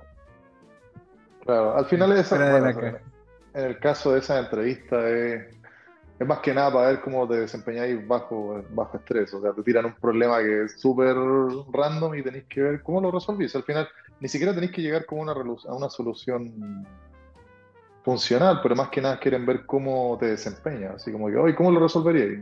Mira, no soy ingeniero náutico, pero si es que estas son mis condiciones y tú me las aceptas, yo creo que lo resolvería así. también eh, me ha tocado preguntas en las cuales tengo que construir un puente, no tengo la menor idea, pero mi sentido común me dice que, pucha, partiría por, la, por los pilares. O, la otra importante, siempre preguntar primero para quién es el puente, porque es muy distinto el puente si queréis para vehículos, para personas, para bicicleta. Eh, entonces, todo ese tipo de cosas los tipos están midiendo constantemente. Así onda, te, te presenta este problema, súper ambiguo el tipo de inmediato saltó a resolverlo o empezó a preguntarme cuestiones de vuelta. Eso es un medidor súper importante. Porque son, a propósito, son estas preguntas bien ambiguas. Oye, y, con, todo este trabajo y, lógica, y dándote un poco el inicio de la conversación, en la carrera que ya no existe la nota, si tuviera que volver a Antofagasta, a reformular la carrera, para empezar a crear talento para, exportar a, SpaceX, ¿qué, qué, ¿qué buscas hoy en día de, estudiantes, gente que está en esto? ¿Es obligatorio ir a la universidad o hoy en día, no sé, me tomo un buen bootcamp y, Sí, bueno, súper buena pregunta. Mira, primero tendría que mirar la malla quizá, porque pucha, la malla que estudié yo es bien viejita, o sea, yo salí de la norte el 2006. Eh, y las cosas han cambiado brutalmente, o sea, esta industria es bien, bien dinámica, cuestiones que están demasiado brutalmente, o sea, no, sé si hay otra industria que se haya movido tan rápido como esta. Eh, respecto a los bootcamps, yo creo que es súper buena idea. Eh, hay cosas que si queréis como... A ver, mi, mi formación, partamos un poquito más atrás. Mi formación en la Norte fue donde aprendí a programar, aprendí cómo funcionan los computadores, aprendí cómo funcionan las redes. Entonces, hasta la teoría, cuestiones así, desde, desde compuertas lógicas y bien bajo nivel, hasta código en binario, assembler y, lenguajes tradicionales. Compiladores, no sé, aprendí un montón de tonteras. Ahora, ¿cuánto de eso he ocupado yo en mi vida profesional? Yo te diría que eh, fácil 80% ha sido puro software, puro escribir código en, en lenguajes tradicionales. Entonces, claramente un bootcamp me hace mucho más sentido. Eh, en los pequeños casos en los que he tenido que usar eh, como información un poquito más, underground, que han sido, digamos, otro 20%, de, eh, igual son cosas que pude haber fácilmente buscado en línea. Te estoy hablando de que cuando yo entré a estudiar, Google existía, pero no era tan la panacea. Claro, no era el motor que aquí ahora. Claro, era, era el go-to place, pero no era como tan... Digamos, los resultados de Google hoy día son buenos porque existen muchas páginas que entregan respuestas a los problemas comunes de los programadores. O sea, tenéis, eh, tenéis ¿cómo llama esta página? Stack Overflow, están todas las respuestas ahí. Es una página web donde todos los programadores van a llorar diciendo, hoy no va a funcionar esta weá, y tenéis 30 respuestas distintas y las pueden rankear de cuál es más útil que la otra en las cuales dice, oye, yo lo solucioné así, pum, listo, esta vez. Entonces, por un tema de plata y, de lo práctico que es, yo elegiría un buen bootcamp. Probablemente me va a costar un 5%, un 10% de lo que me costaría una carrera entera. Y voy a estar produciendo en seis meses y, voy a ganar buena plata, igual. O sea, si, eh, hablando de temas prácticos. Ahora, si queréis ser investigador, es la ruta es tenéis que ir a la U. Pero eh, haciendo un bootcamp, después que sale a buscar a, los portales de trabajo, programadores, y, ya, pues, ya eres como, probable contratación. Eh, yo creo que sería una suma de cosas. Eh, claramente tenéis que pasar estas, estas pruebas difíciles que te digo yo, estos tipos de problemas que te los tiran como de la nada y tenéis que resolverlos. Y para eso es práctica. Hay páginas incluso en las cuales tú puedes entrenar este tipo de cosas. LeetCode pero nada más que tú te metí y tienen 1300 problemas y podéis ponerlos random y te los tiras y tení, te podéis poner un timer y lo tenéis que resolver en X cantidad de tiempo. Entonces, obviamente es un entrenamiento para poder pasar las pruebas. Y, ya con el conocimiento eh, podéis trabajar fácilmente. Yo cuando trabajaba en esta consultora contratábamos chicos que venían de bootcamps y la verdad es que hacían lo que tenían que hacer y lo hacían bien. Así que yo creo que no hace, no sé qué tanto sentido haga tener que estudiarte cuatro años en una carrera, eh, terminar endeudado.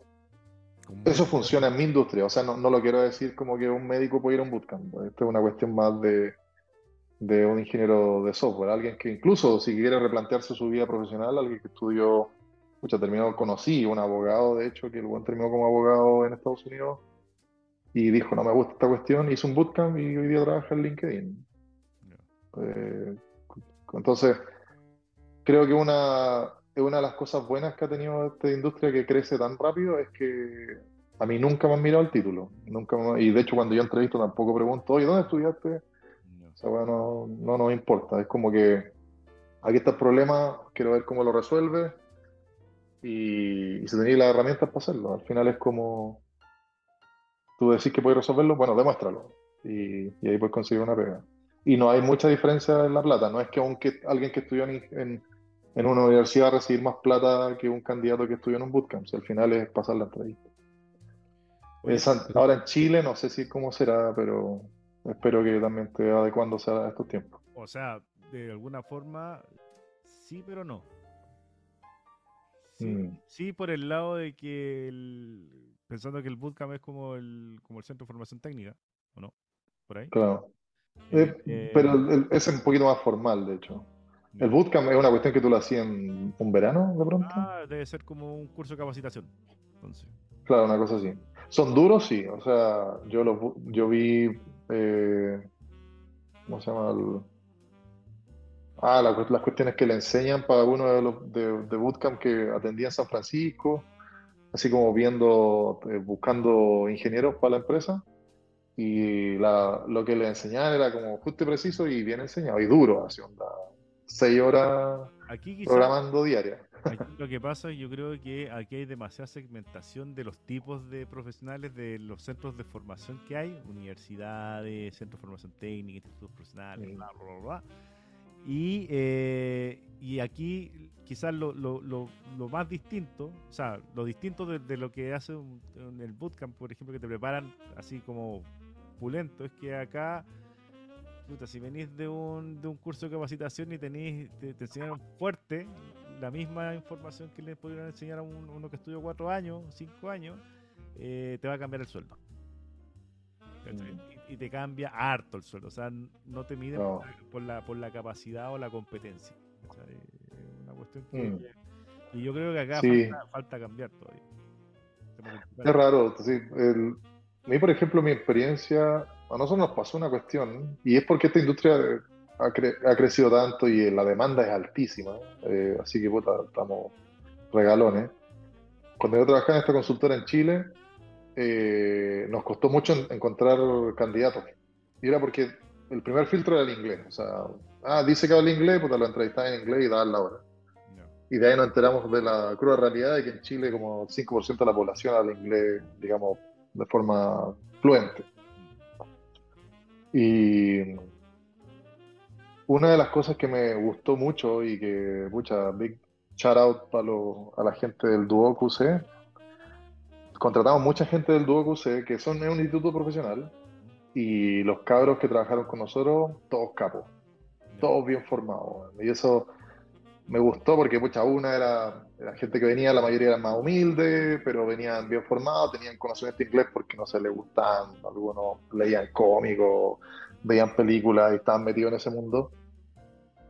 Pero recuerdo por lo menos cuatro ingenieros que contratamos que venían del DUOC y no había diferencia de sueldo, se les pagaba lo que valían y venían del DUOC y eran bien, bien cabos.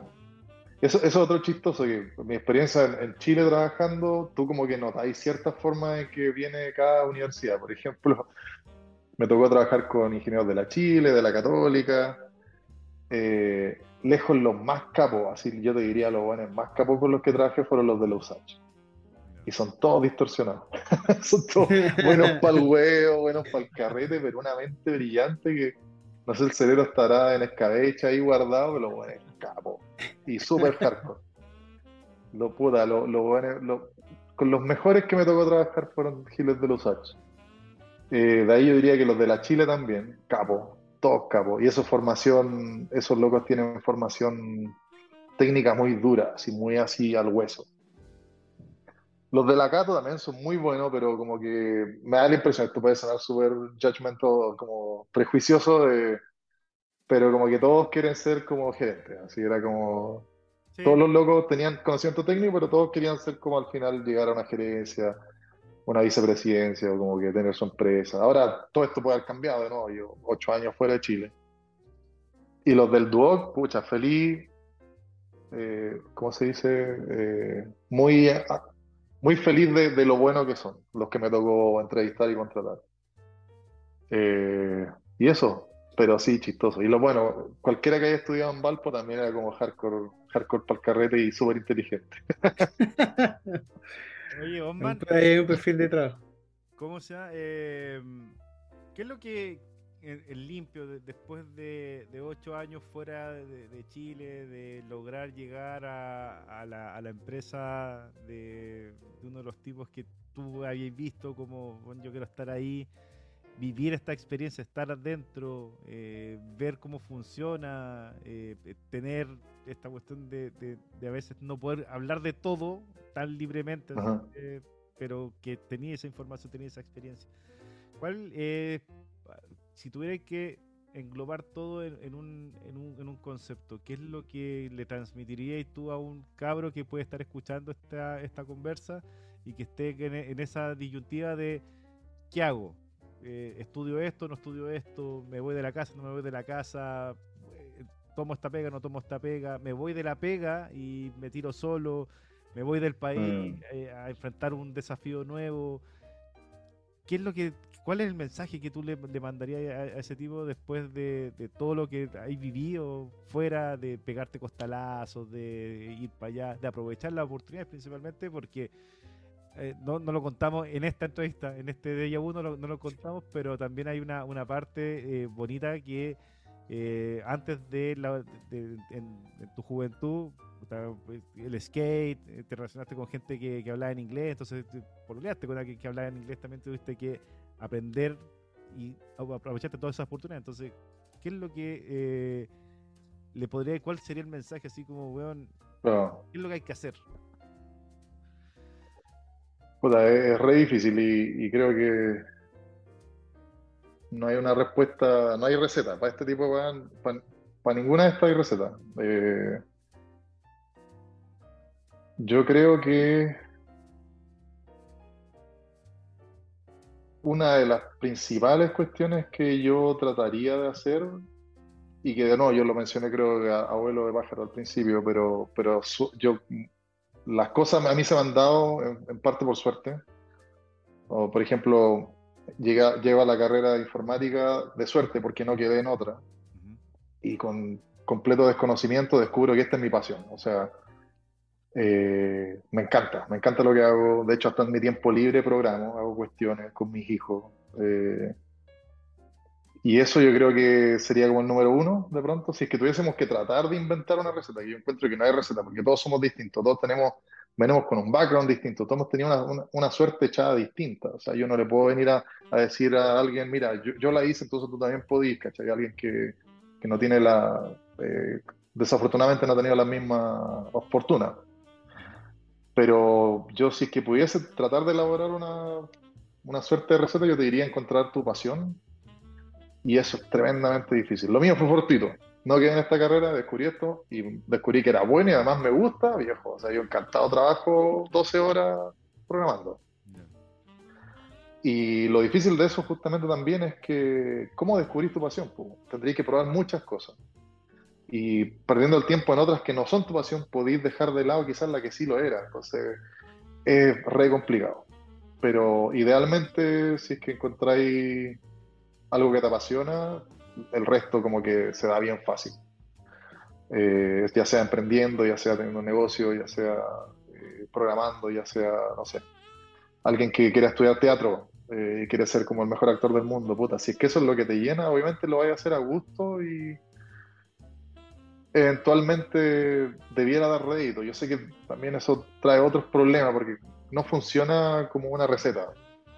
Alguien que quiera que sea un tremendo actor en Antofagasta, puta, igual la de tener re difícil, de irse como para Santiago y que lo pesquen, eh, o venirse para Estados Unidos, que tenéis que establecer con el tema de las visas, que es otro tema mucho más largo. Pero si lo pudiera resumir, te diría eso. Ojalá encontrar algo que te guste. Eh, después de eso, yo lo mencioné también, creo que los talentos están dispersos en distintas personas, cada uno tiene un talento distinto que otro, y cuando necesitáis un, una capacidad que quizás no tenéis, eh, vale la pena meterle horas, eh, trabajarla más. O sea, yo en el colegio, bueno, tú me conocías en el colegio, yo no era, no era el buen más brillante, jamás.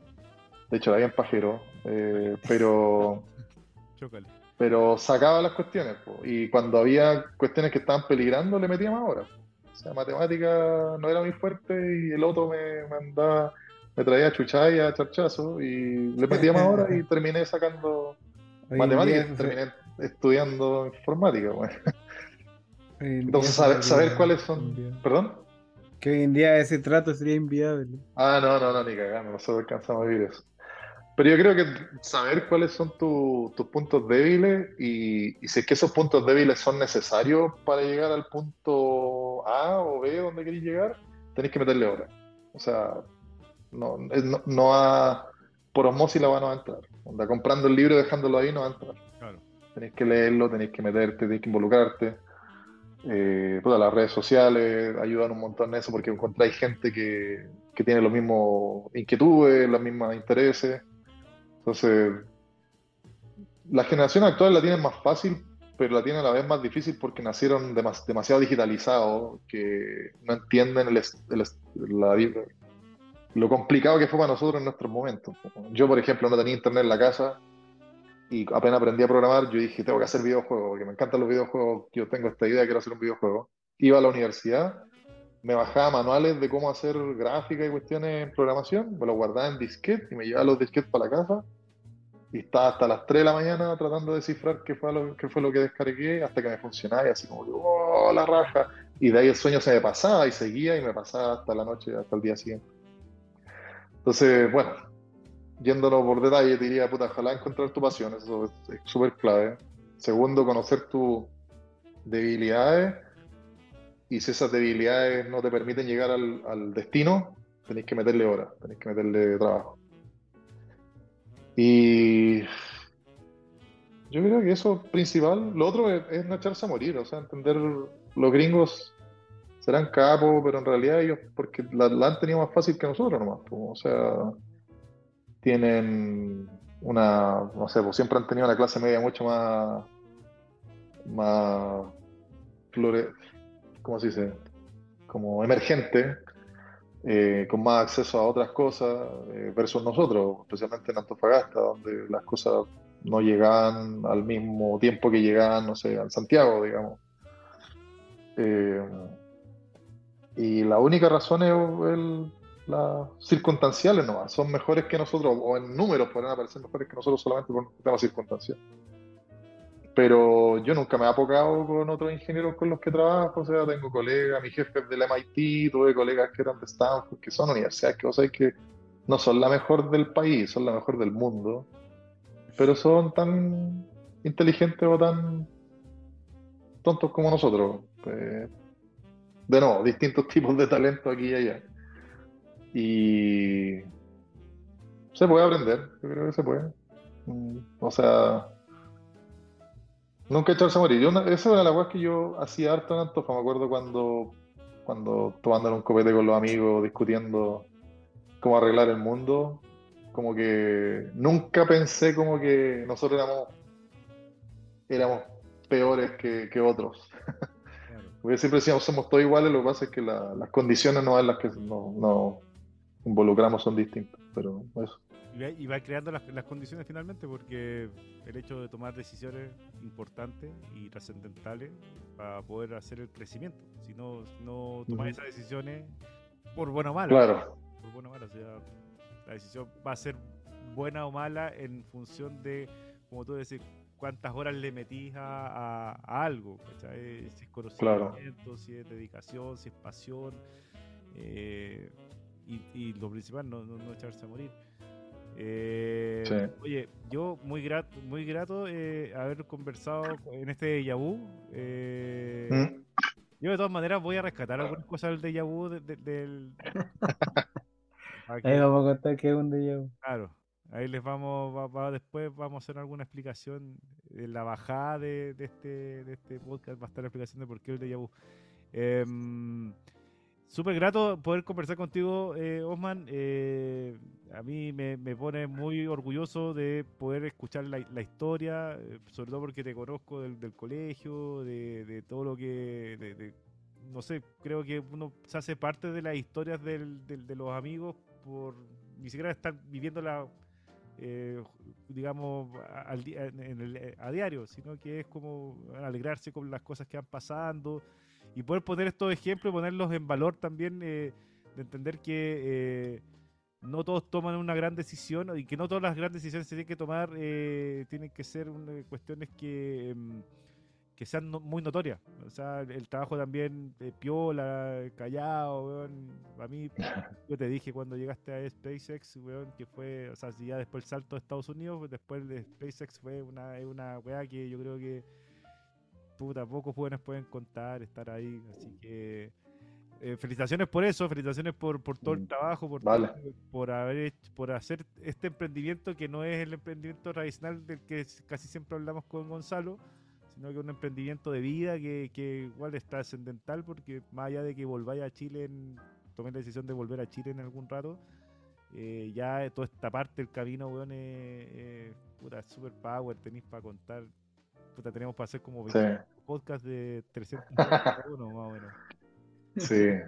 No, gracias, yo, yo encantado. Eh, eh, también, quizás para arreglar, agregar al, a la lista de cuestiones que no veré, de pronto también eso jugar callado, cuando uno juega la pelota y se juega callado, ¿no? Eh, también sirve, a veces pasa que se te quema el pan en la puerta del horno, eh, pero humildad, yo creo, no sé, estar como abierto a todas las posibilidades, no, no llegar como el, el más capo, eh, sino como que, oye, aquí vengo a aprender. vengo a ver cómo, cómo se hacen las cuestiones. Y hay que tener hasta el final. Tremendo recorrido. felicitaciones. Un gusto volver a hablar contigo, como siempre. No, muchas gracias, muchas gracias. Y no, a campo, harto éxito con el podcast. Eh, de ahí ya lo, lo, lo, lo, voy a escuchar. A ver qué, qué cuántas sartas tonteras debe haber dicho. Entre el de Yahoo, que va a ser como el lado B de, este, de esta cumbia. Va a ser como el chacarro. Claro, chacarro. Así que, oye, eh, Gonzalo, un gusto verlo tan feliz en este día. viernes, viernes. Viernes, sobre todo en este, en este horario eh, de, mediodía, que usted casi siempre está ya con, ganas de mandar todos al demonio. Sí, buena semana y día, así que no, todo bien. Ah, Nos estamos viendo en Rodrigo la próxima semana, semana del emprendimiento.